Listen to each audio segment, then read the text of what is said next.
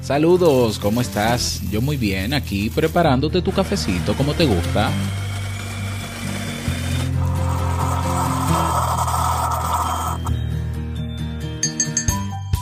Pocas sensaciones pueden ser más catárticas, satisfactorias y liberadoras como dejar ir nuestros complejos, esas emociones que si no se saben gestionar pueden influir negativamente en la relación con nosotros mismos y con los demás.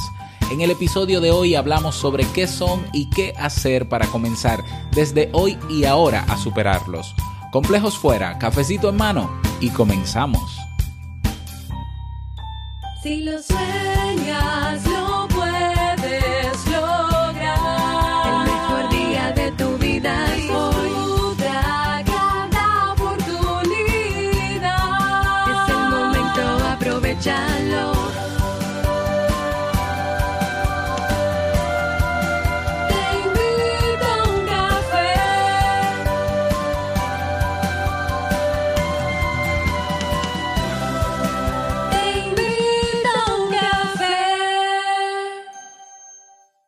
ahora contigo, Robert Sasuki, consultor en desarrollo humano y emprendimiento.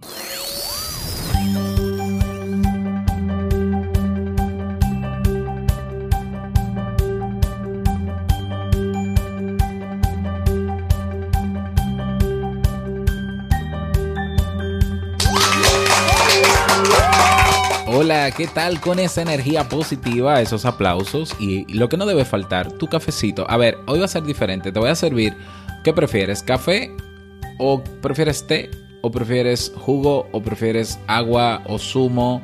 Lo que sea que quieras, te lo sirvo aquí.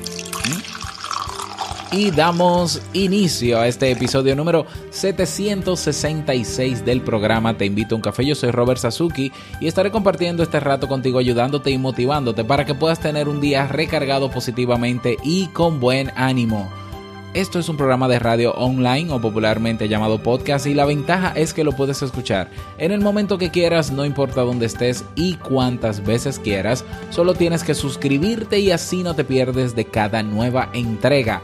Grabamos un nuevo episodio de lunes a viernes desde Santo Domingo, República Dominicana.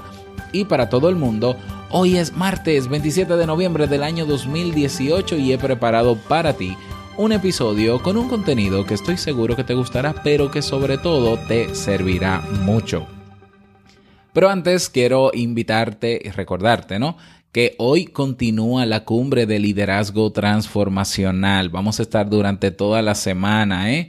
En el día de hoy tenemos cuatro ponencias desde las 8 de la mañana, hora, hora Austin, Texas, ¿no? Hora, sí, de Texas, de Estados Unidos, 8 de la mañana. Tendremos a Marisol Jiménez con el tema El coaching como herramienta para el aprendizaje. A las 9.30, Melissa Rabanal, liderando desde el ser. A las 11, Alex Caballero, cómo construir una mente ganadora. Súper interesante ese título, ¿no? Y a las 2 de la tarde, Atenea Garza, disciplina efectiva y habilidades emocionales en la familia. Todavía estás a tiempo de inscribirte, participar de manera gratuita en cada una de estas charlas. Aprovecha porque van a estar activas durante 24 horas, así que no te lo pierdas. Y recuerda que estoy buscando 5, 5 no, 10 personas que quieran emprender conmigo el próximo año durante en un programa de mentoría de 6 meses donde eh, crearemos un modelo de negocio, pl plan de marketing eh, para que las personas puedan comenzar realmente a emprender y que no sea solamente un sueño. Si estás interesado en tener más información, ve a robertsazuke.com barra mentoría. robertsazuke.com barra mentoría. Es con cupo limitado, recuérdalo, y hasta el 15 de diciembre estaré eh, solicitando a esas personas. Ya luego del 15 cerramos eso hasta el próximo diciembre del próximo año. Así que aprovecha. Vamos inmediatamente a dar inicio al tema de hoy con la frase con cafeína. Porque una frase puede cambiar tu forma de ver la vida, te presentamos la frase con cafeína.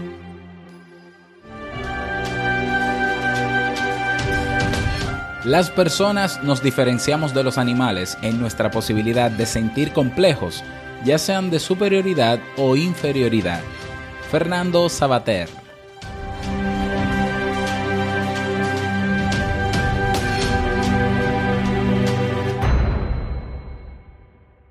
Bien, y vamos a dar inicio al tema central de este episodio que he titulado Los complejos, qué son y cómo superarlos. Y como decía al inicio de este episodio, pocas sensaciones pueden ser más catárticas, satisfactorias y liberadoras como dejar ir nuestros complejos.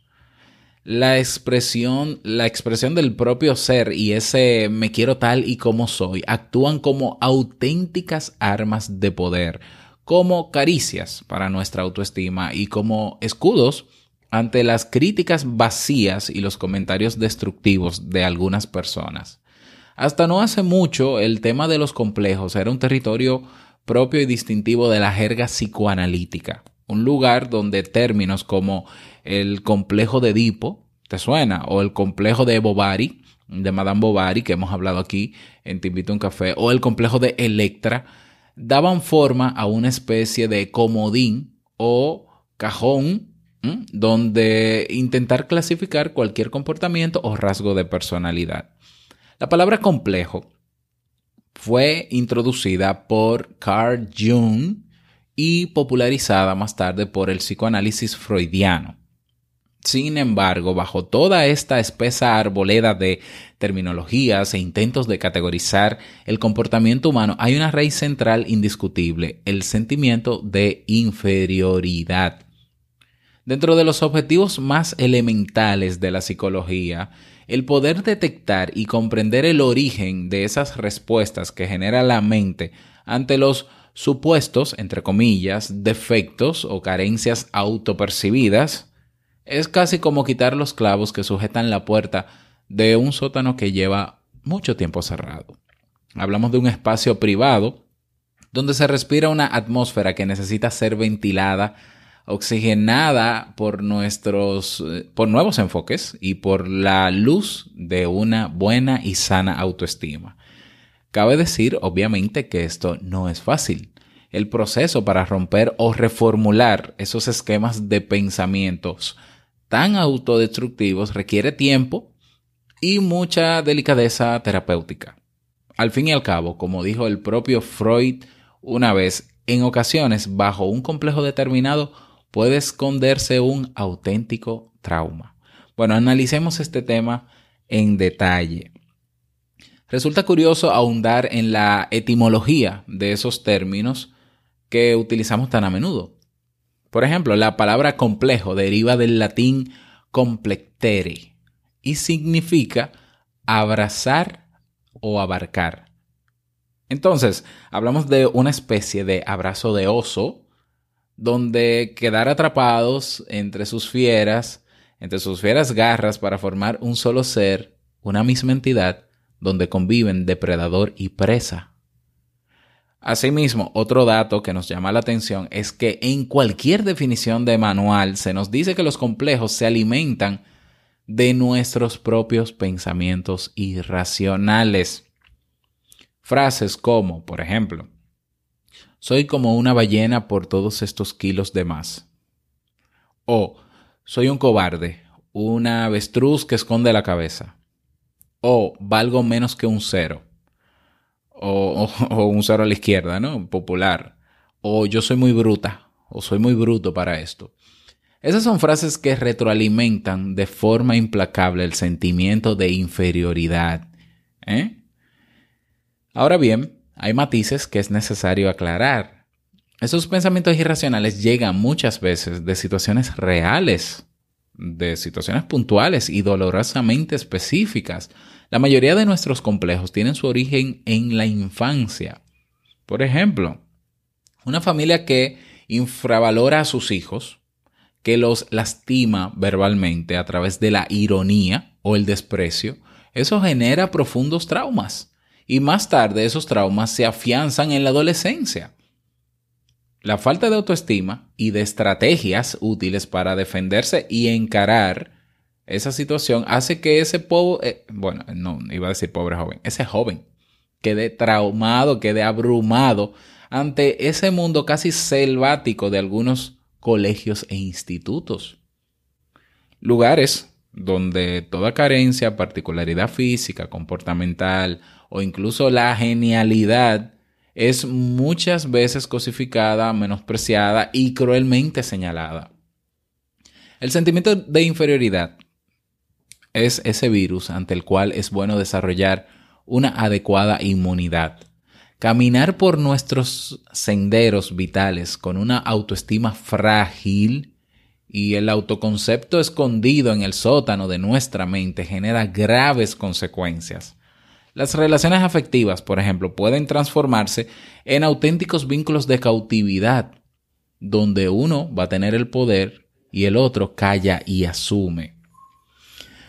Ten en cuenta lo siguiente, y espero que nunca se te olvide, nadie es más que tú, y tú no eres más que nadie. Y te lo repito, nadie es más que tú, y tú no eres más que nadie. Pero cuando digo nadie, es nadie, absolutamente nadie. ¿Mm? Y bueno, este es uno de los mejores lemas para tener presente en nuestro día a día. ¿Mm? Claro que eh, ese oso que nos abraza, eh, llamado complejo, pues eh, tiende a recordarnos una y otra vez lo insignificantes que somos. Esa voz, esa vocecita que cuando estamos frente a ciertas personas, a ciertas personas con ciertas cualidades que nos agradan o que admiramos, pues ese oso nos dice, recuerda que tú eres menos que él, entonces bésale la mano, ya, arrodíllate, humíllate. ¿Mm? Entonces, eh, lo adecuado en este caso es confrontar al oso. ¿Mm? Confrontar al oso y decirle un momento, querido oso, el oso, ojo, el oso complejo. Eh, yo no soy, eh, esa persona no es, más, no es más que yo porque tenga cualidades diferentes a las mías. Aunque sean cualidades que yo quisiera desarrollar y no las tenga, no deja de ser una persona igual que yo. ¿Eh? Este es el mejor escudo protector para poder lidiar con ese complejo de inferioridad. ¿Mm? Entonces, la- otras claves para el cambio, ah, tenemos que dar un sí a recuperar nuestra autoestima. No hay un camino fácil. Para recuperar nuestra autoestima es bueno ascender eh, ese sendero. Ya, por más cizagueante que sea, por más pedregoso que sea, donde la voluntad y la valentía nos van a permitir llegar a esa cima donde queremos estar. estar. Un alto en el que por fin poder gritar, me quiero tal y como soy, estoy bien, soy una persona hermosa, capaz y digna de construir mi felicidad. Recuerda esto, los complejos se nutren de la propia infravaloración. A veces ese sentimiento de inferioridad está inoculado por una familia, por una infancia, por una historia o por una adolescencia compleja. Otras veces puede ser innata, vinculada a un tipo de personalidad también. Otras veces fue generada por ti, por tu eh, insistencia, ¿no? Por tu tendencia a compararte con los demás cuando fuiste muy joven. Ah, yo quiero ser como fulano y yo no tengo esas condiciones. Ah, yo soy menos que... ¿Ya? Entonces son análisis que, que se hacen en alguna etapa de nuestra vida. Y como no tenemos las herramientas para lidiar con eso, pues entonces nos metemos ahí y, y nos, nos convencemos de que somos menos que los demás.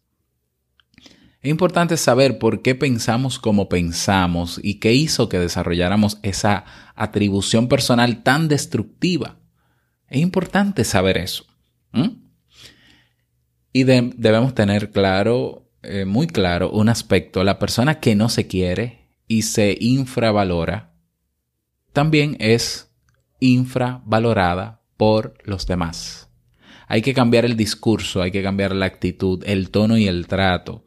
Y lo primero que vamos a hacer para eso es deja de compararte con los demás.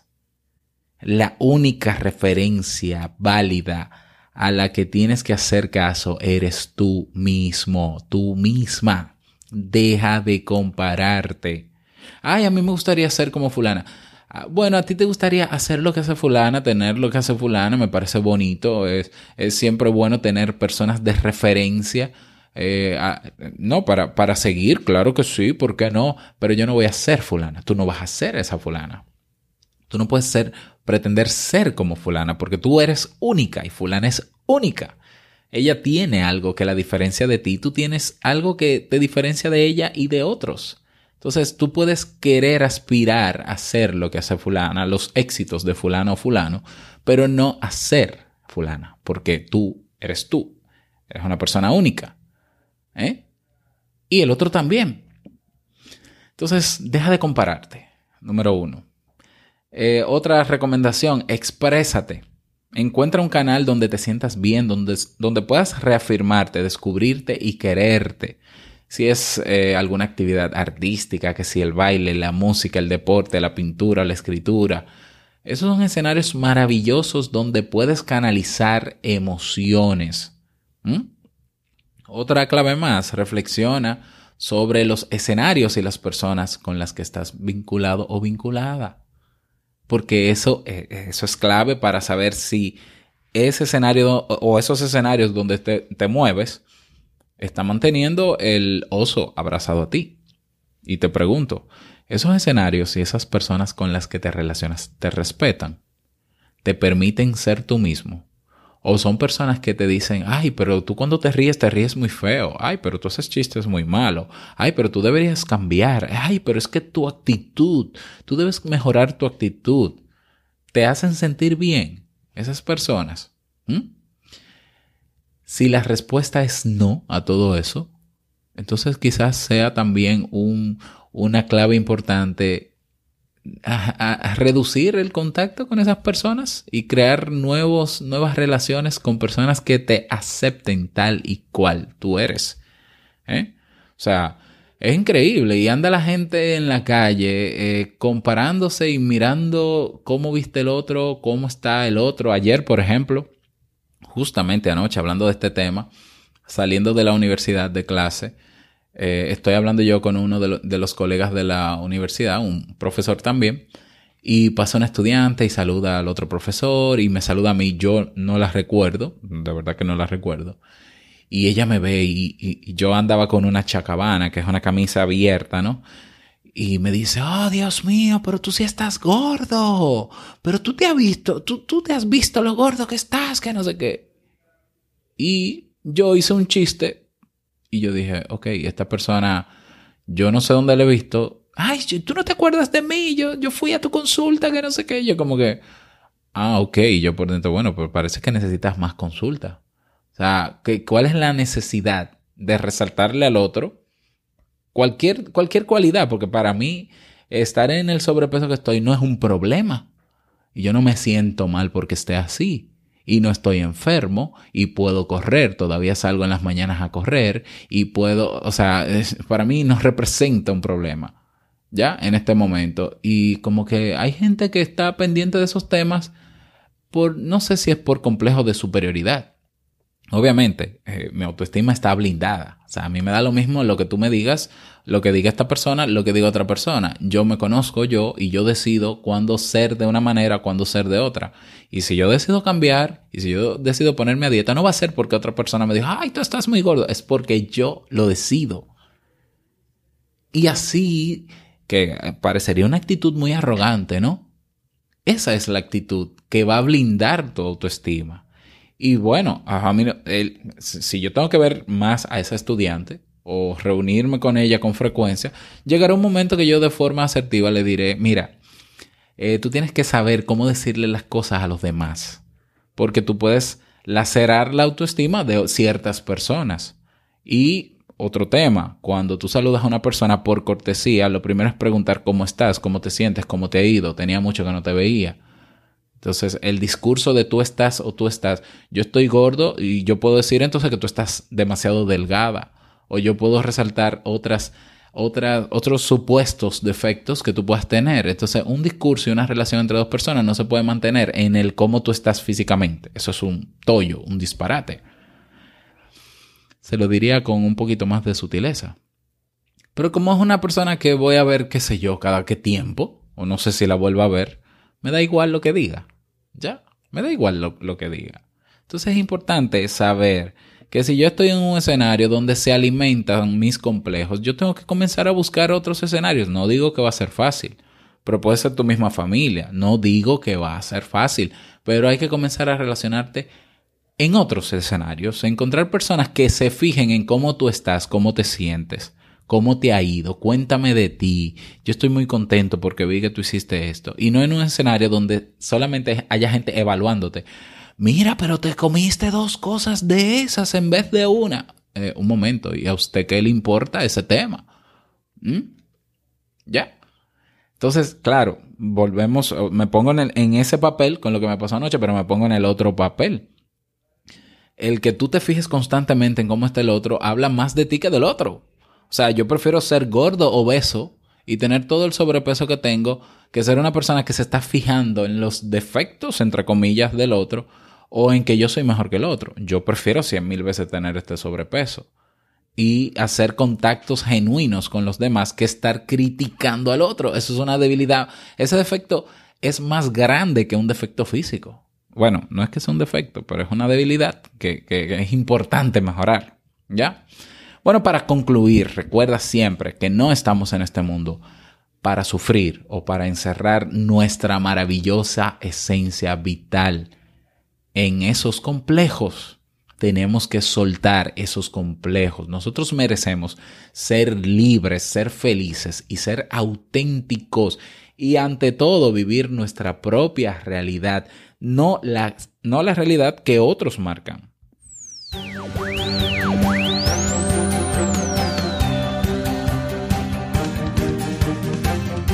Ese es el tema para el día de hoy. Espero que te haya gustado, que te sirva.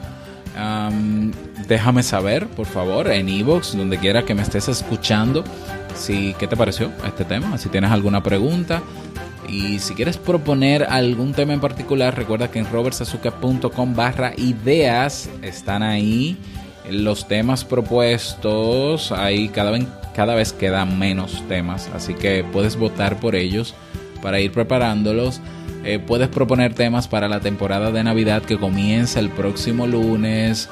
Ah, vamos, anímate porque a mí yo prefiero que sean ustedes los que propongan eh, los temas.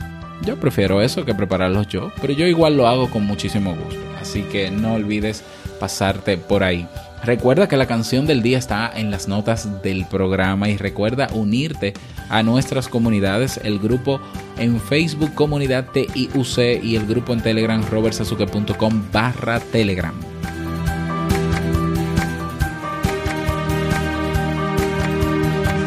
Y llegamos al cierre de este episodio en Te invito a un café. Agradecerte por todo, por tus reseñas y valoraciones de 5 estrellas. Ya lo sabes, por Evox, por Spotify, por darnos soporte en el Club Kaizen. Sumamente contento por lo que está pasando en la red social del Club Kaizen.